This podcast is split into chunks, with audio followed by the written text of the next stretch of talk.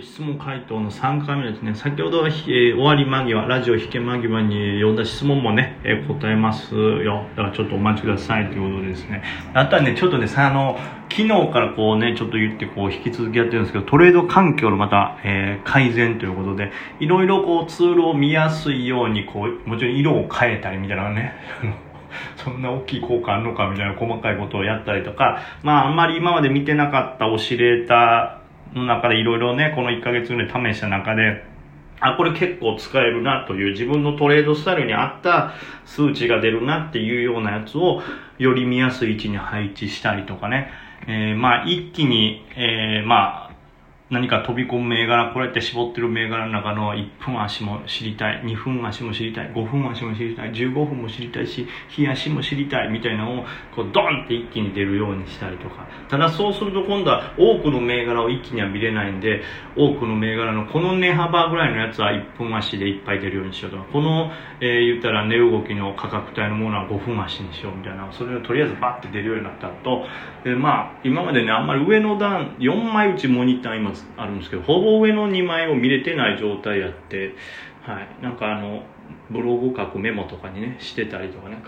してたんですけどその辺もちょっと改良してより、えーコックピッツとしてね仕上げた感じなんでねそれをちょっと使いながらねやるのもこうテンション上がりますし、ちょっと成績に早く反映されないかなというのもね、楽しみでね。そういうのもあってね、ちょっとより、はい。もう慌ただし、もう夜やもんな。何もしてないよ、今日ほんと。安いお肉買いに行ったぐらいやからね、ほんと。マジで。俺だからね、すごいよね。難品っていうのをさ、覚えたおかげでさ、買い物の時も難品するようになったんよ。今までこう、なんていうんですか、こう、いわゆるスーパーに行って半額になるね、お肉とかお魚、だいたい8時半ぐらいにこの店ってなるよな、みたいなんで、8時20分ぐらい、どうせ行くやったらその時間がいいわって行く時があるわけですよ。が、たまに、その時間に行ったら30%オフしか入って、貼ってないみたいな。うわえ？今日は30%までなのかなこの魚は？っていうことで、まあ、とりあえずって言って1個バッて買って、いろいろ見てたら半額のシールがもういっぱい貼られてると。で、これね、パッて取っただけやったらいいんですけど、たまにそれをもうあんま時間ないしって買っちゃう時があるんですよ。で、買ってレジ通った後にバッて見たらもう、あれ ?50% 貼ってあるやんみたいな。これ今までやったらやっぱ自分すごいショック受けるわけですよ。30%で買ってもうたやん。本当は50%で買えたのにっていうところを、いや、これは何品したらいいんやって言って50%を2個買うようになったんですよ。こうすることによって平均単価を下げてそんなに損してないよっていう気持ちになったりというこれはもう株をやっててよかったなってね。だから30%の1個を買ってその後もし下げられたとしていつもやったらテンション下がるところ 50%2 個何品買いしたらもうその後は友達呼んでパーリナイトですよ。食べきれない量買ってるからね。結局友達呼んで食べてもらうしかないですから。一番得してるのはその友達のやつらなんでしょうけど難品が生きてるよね。はい、どうでもいいお話でございますけども。さあ、紅茶家電ホットさんのね、質問、えー2つあるということなんで、1つずつ行きましょう。株なんですが、独学か誰かに教わるか、どちらがいいでしょうかやはり有名なトレーダーの方はほぼ独学でしょうかまずこちらからですね。まあ、どうなんでしょうね。いや、教えてもらえるならば、誰かに教わった方がいいんじゃないですか。ただその、教えてくれる人のレベルがわからんじゃないですか。がまあ、例えば僕とかね、ガリさんとかなんか最初、いわゆるあのテスタさんに近づいてトレード教えてもらおうという魂胆もありながらやっぱり近づきましたけど、いや、それあれだけ資産をね、重ねてる人ですから、あの自分のこう、なんですか、トレードのスキルをホールドするのもうまいですし、はい、やっぱディフェンシブなえトレードもうまいですから、なかなかそんなこと簡単には僕らに教えてくれない。まあ人によってスタイルが違うからな、一言。いや、でも俺らに合うスタイルぐらい、わかるやろとか。俺も昔はこういろいろ研究して、あ、これやったら絶対に勝てるっていう、なんか普通の手法とは違う必勝法っていうのをね、いろいろ株を見てたら見つかる時があって、何々は毎回この値幅で絶対動くっていうのがあったから、それを毎回朝これ買って、毎日何万ずつそれで抜いてたんよ、みたいな。いや、それみたいなやつ教えろみたいなことありましたけど、やっぱり凄腕の方はもちろんそれにすごい価値があることですから、そう簡単には教えてくれないのは当然だと思います。今逆に僕がトレード全てそばに行って一個一個教えてくださいって言ったら当然自分のねトレードの時間が割かれてスキルが落ちるというかスキルが落ちるというよりも利益が落ちていくわけですからね余裕がまあめちゃくちゃあればあれですけどない状態でそういうことになってくるといやいや俺も稼がなあかんねんってなったらじゃあ例えば僕の年間の稼ぎの半分の1000万教える料金でもらっていいですかみたいなこともあり得るじゃないですかそういう例だと最初はやっぱ教えてもらうのにお金がかかるしリスクもありすぎて無理やってなってくると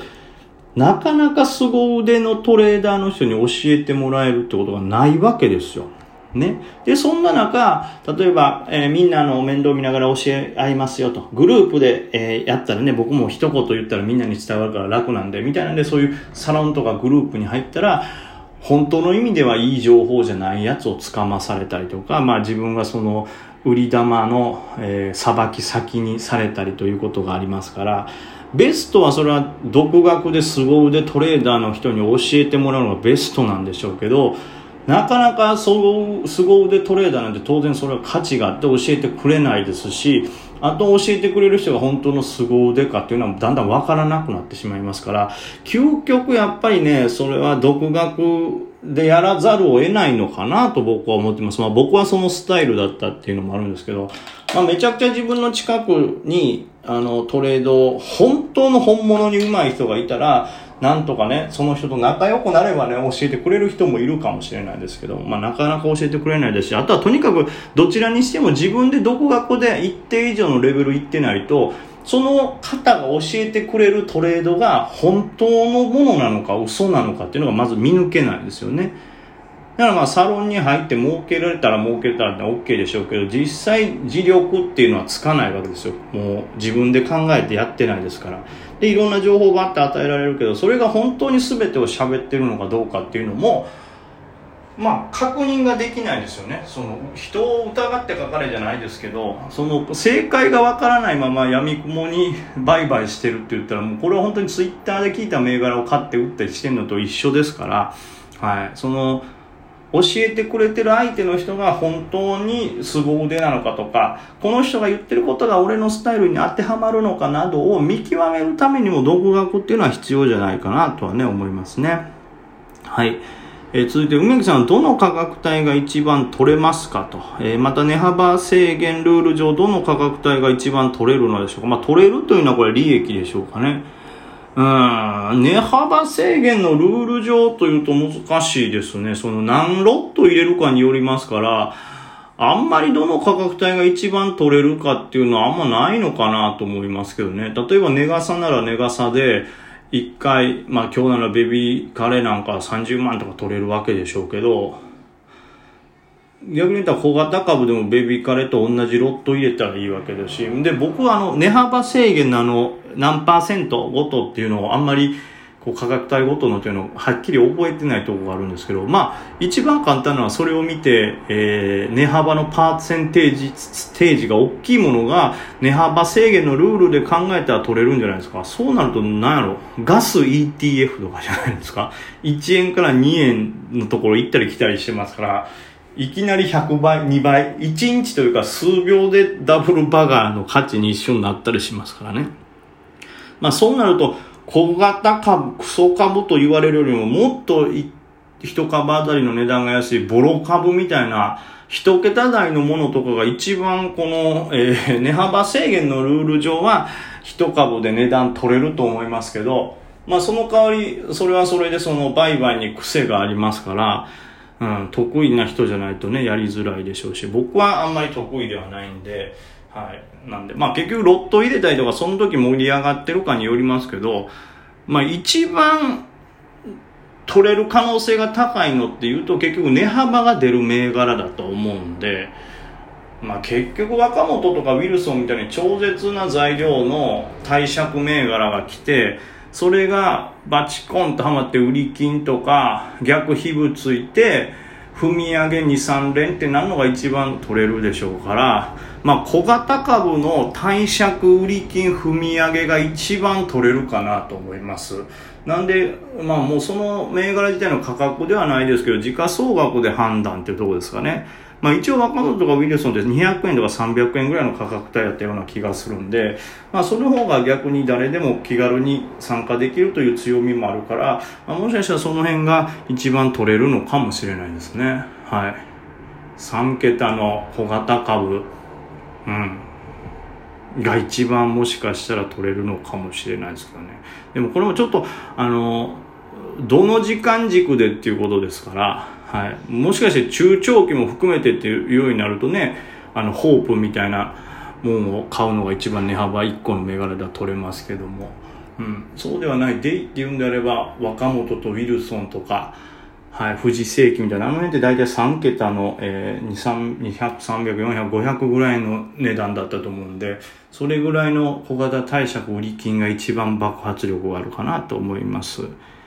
え続いては、ケロケロケロッピさんですね。いつも楽しく聞かせていただいております。初心忘れるべからずという言葉がありますが、梅木さんのトレードにおいて初心って何ですか？また今も忘れずにあるものですか？まあ、たびたびこう自分の中で思い返すのは、えー、確実に利益を取るというか、マイナスだけは食らうなっていうのは、うん、やっぱ最初の頃に、